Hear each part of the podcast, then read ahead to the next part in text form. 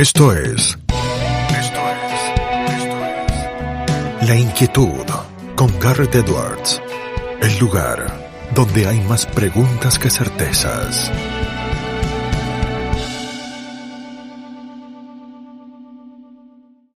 Damos vuelta de página aquí en La Inquietud por CNN Radio Rosario. Tenemos un enorme placer honor y privilegio. Ya lo hemos eh, entrevistado en otros ciclos aquí en CNN Radio Rosario. Está en la Dirección General de la Unión Europea, del Ministerio de la Esteri y de la Cooperación Internacional, en la Dirección General de la Unión Europea, del Ministerio de Asuntos Exteriores y de la Cooperación Internacional de la República Italiana. Fue cónsul italiano en Rosario, Argentina, con una historia muy enraizada en lo personal eh, con nuestro país. Está del otro lado Martin Brook, quien tiene el placer de atendernos. Martin, ¿cómo estás? Garto te saluda. ¿Qué tal? ¿Qué tal? Buenas tardes a todos.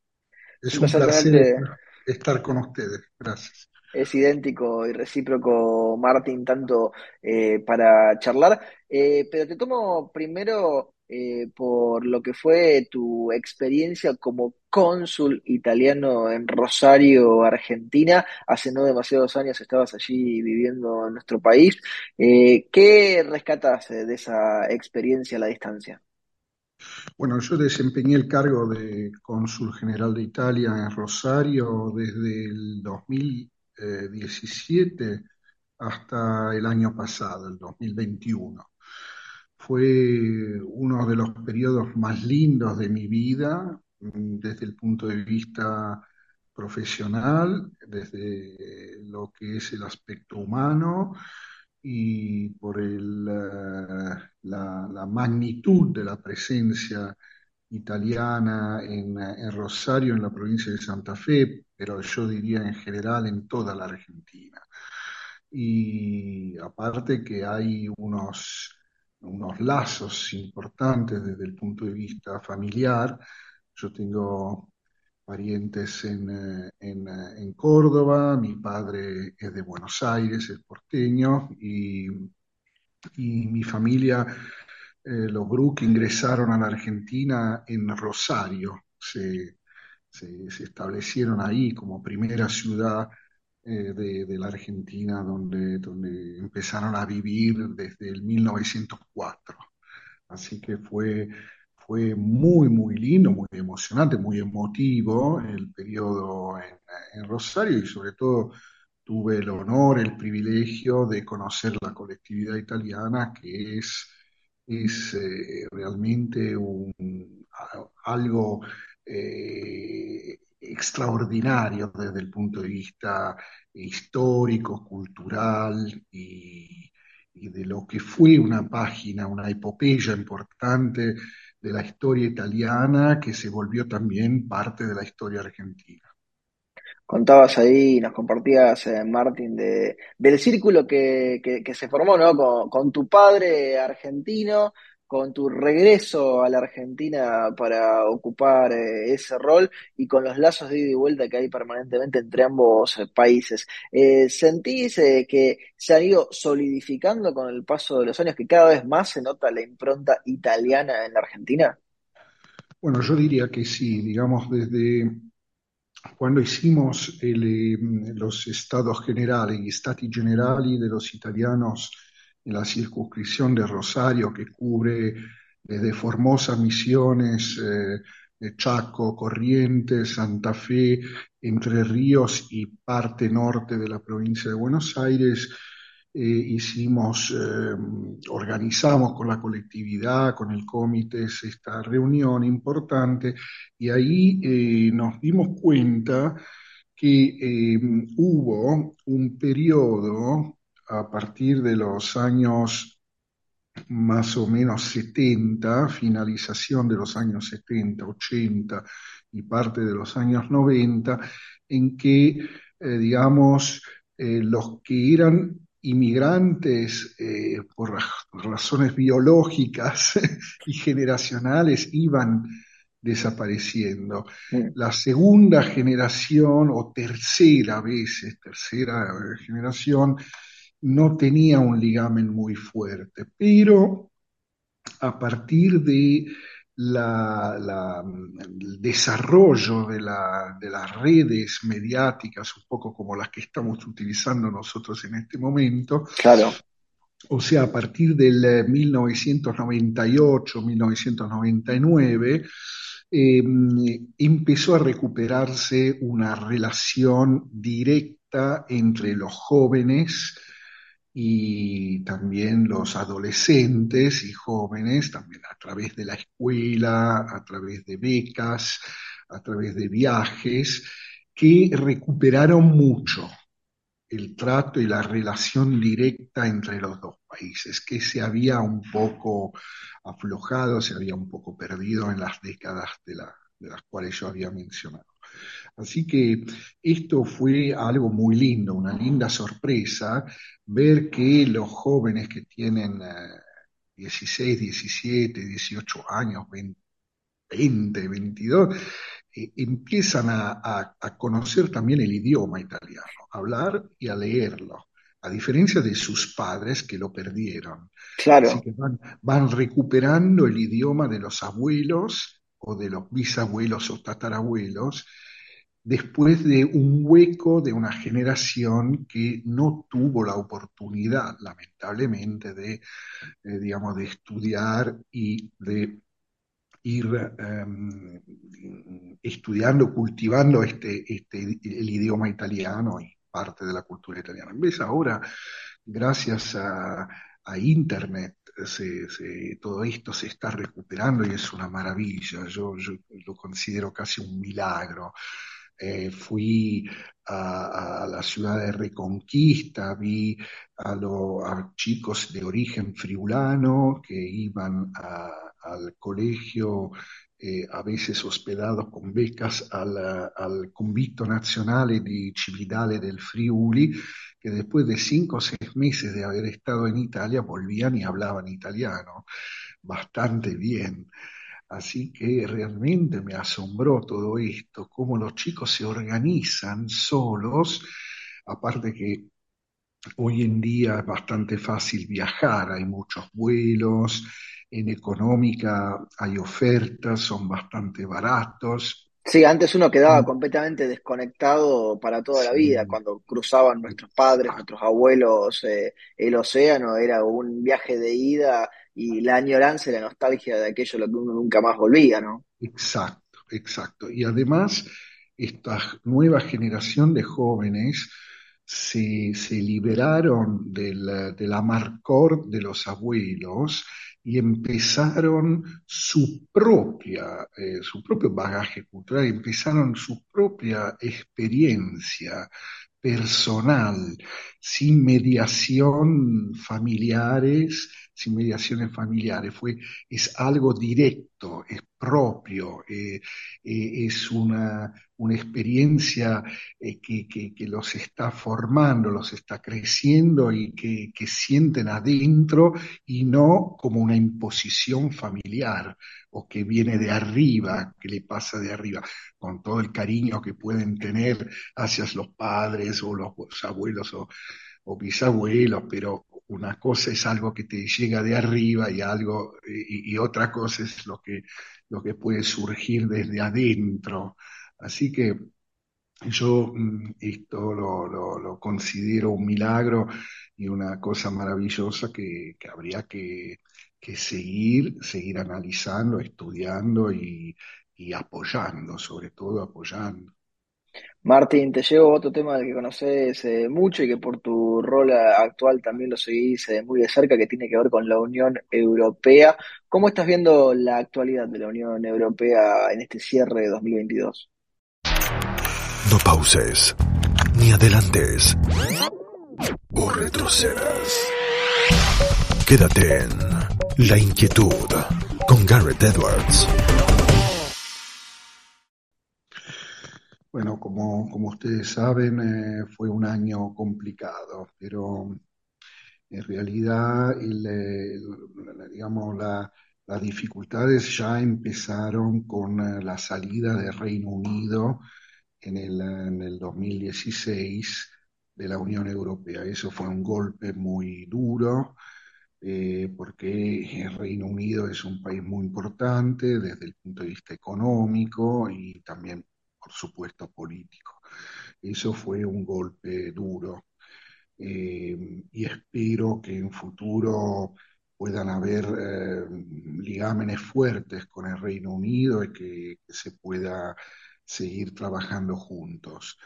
La otra cosa fue la pandemia. La pandemia fue un, eh, un golpe durísimo para, para, un continente que es pequeño y que tiene muchas interconexiones entre, entre los países, un poco como Argentina con sus provincias y, Europa tiene sus países que lamentablemente todas las conexiones fueron afectadas con el tema de del COVID. Em, después todo lo, los lutos, los muertos, fue, fue terrible. Terrible. que, no, que nos eh, prostró muchísimo. Y después... Eh, eh, para que no falte nada, encima llegó como tercera cosa negativa, tercer golpe, esta, esta guerra terrible que, estamos sufriendo todos en, en Ucrania y que tendremos que, espero que la, que la diplomacia eh, pueda llevar a la paz, sobre todo para, para salvar vidas humanas, y este fue un golpe terrible para, para todos los europeos y desde el punto de vista mm, económico, bueno, ante todo es humanitario y humano, pero sí, vale. desde el punto de vista, pero desde el punto de vista económico fue, fue terrible lo estamos sufriendo eh, con, ah, sobre todo mm, por ejemplo, digo, los préstamos, ¿no? Se subieron los tipos de intereses del Banco Central Europeo que están afectando todos los préstamos bancarios que hay. Y esto está, está, las familias están sufriendo mucho. También las materias primas se volvieron carísimas y todo el tema de la energía energético. También. Sí, con el invierno por delante. Ahí, Martín, imagino que la experiencia argentina de haber conocido la inflación de primera mano, que es quizá uno de los flagelos que a la Argentina ha azotado durante mucho tiempo, debe haberte servido para entender mejor las dinámicas económicas en esto, en este último año, ¿no? Porque una Europa que se había desacostumbrado a la inflación. Exactamente, exactamente. Eso, eso es un, como, como bien dijiste vos, es un flagelo, la inflación es, es, eh, es algo, eh, digamos, lo que, lo que más afecta un pueblo y una población desde el punto de vista económico. La inflación es, eh, es como una, una tasa, un impuesto que quita a los pobres y le da a los que tienen más. Así que la inflación es el enemigo número uno que siempre habría que tratar de, evitar. Por este motivo, digamos, el Banco Central tuvo que mm, eh, hacer una política de, levantar el costo del, dinero, ¿no? de, la, de la plata se volvió más cara porque los tipos de intereses conexos a la a la, moneda, al euro, eh, subieron para reducir la circulación monetaria y eh, reducir o contener la inflación. Pero lamentablemente esto está afectando muchísimo a las familias y, así que, digamos, la, la Unión Europea en este momento está viviendo una situación muy complicada. Pero yo Estoy convencido, como, como siempre, que desde situaciones complicadas después se vuelve a una nueva primavera. Nosotros tenemos los recursos, entendemos muy bien, entendimos en esta situación tan complicada cuánto es importante seguir caminando juntos, cuánto es importante trabajar juntos y eh, sobre todo eh, fomentar el intercambio entre los países de la Unión Europea como, como verdadero eh, amparo a todo, todos los problemas que pueden surgir o que están surgiendo como, como guerras o, problemas económicos, crisis económica o, problemas internacionales. Te, te, mantengo en Italia, Martín, te hago la penúltima pregunta y te liberamos en esta jornada. Eh, cambio de gobierno de la Unión Europea, ya nos lo explicaste como contexto. ¿Cómo ves a Italia para el 2023, en el corto plazo? Bueno, el gobierno eh, recién se instaló, están eh, aprobando en estos días, espero antes de la, de la Navidad, la nueva financiaria, la ley de balance para el año próximo. Eh, lamentablemente nosotros tenemos una deuda pública bastante importante, así que el, margen de libertad que tiene un gobierno en, manejar la ley de, de, presupuesto no es mucho, pero me parece que están actuando de forma equilibrada y espero que para para el bien del país, que después estamos en el marco europeo, para el bien de Europa, se, pueda, se puedan obtener resultados eh, importantes y, positivos para, la población. Eh, digamos, yo eh, no, no, no, no, no como, como todos los ciudadanos italianos estamos un poco viendo ¿no? lo, que, lo que ocurre, pero me parece que eh, el gobierno está tratando de escuchar a todas a todos los actores sociales y para darle unas respuestas a sus exigencias y creo que mm, todos nosotros tenemos, una vez que terminaron las elecciones y tenemos un gobierno, una mayoría, todos tenemos que, esperar que, todo vaya bien y, hasta las próximas elecciones. Así que eh, como, ciudadano italiano deseo toda suerte al, gobierno para, para, el bien, para el bienestar del país y, del, y de los ciudadanos italianos todos. Martín, la última pregunta se la hacemos absolutamente a todos nuestros entrevistados porque el programa se llama La Inquietud y el nombre es un juego de palabras. ¿Qué inquieta a Martín Brook? A mí, sobre todo, el, tema de la paz. Eh, en este momento no hay solo la guerra terrible entre, entre Ucrania y Rusia, sino también hay todo el tema de los derechos humanos en Irán, hay todo el tema de la cooperación económica con países como África hay todo el tema de las desigualdades en América Latina, donde se empiezan a ver eh, países prósperos donde lamentablemente la prosperidad no está bien distribuida con concentraciones de, de poderes económicos y de riquezas que de por sí no son negativas, pero es necesario que la riqueza se pueda compartir con todos. Y estas, estos temas, eh, todos eh, tienen un eje común, que es la paz. Sin la paz no se puede llegar a hacer y a desarrollar ninguna política económica, ninguna política de redistribución. Así que la primera cosa para mí es acabar con las guerras.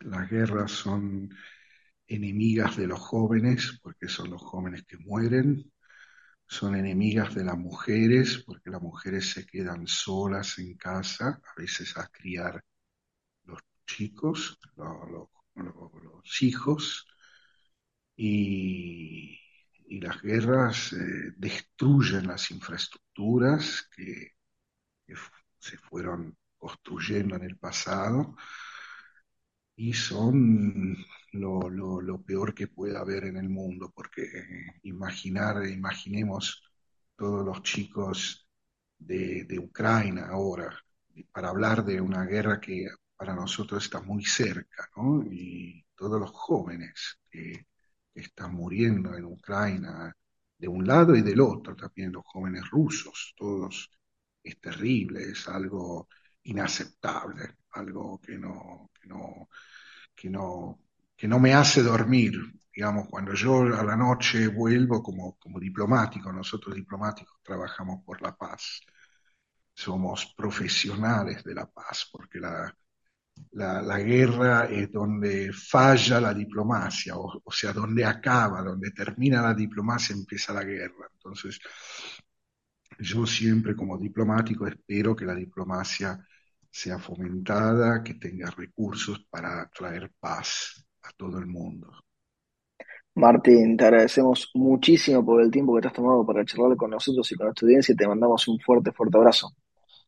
Muchísimas gracias, un gran saludo a todos los eh, radio oyentes, un gran saludo a los eh, compatriotas de Rosario y de la provincia de Santa Fe y de toda la circunscripción y un cariño muy grande a todos los hermanos argentinos y a la República Argentina.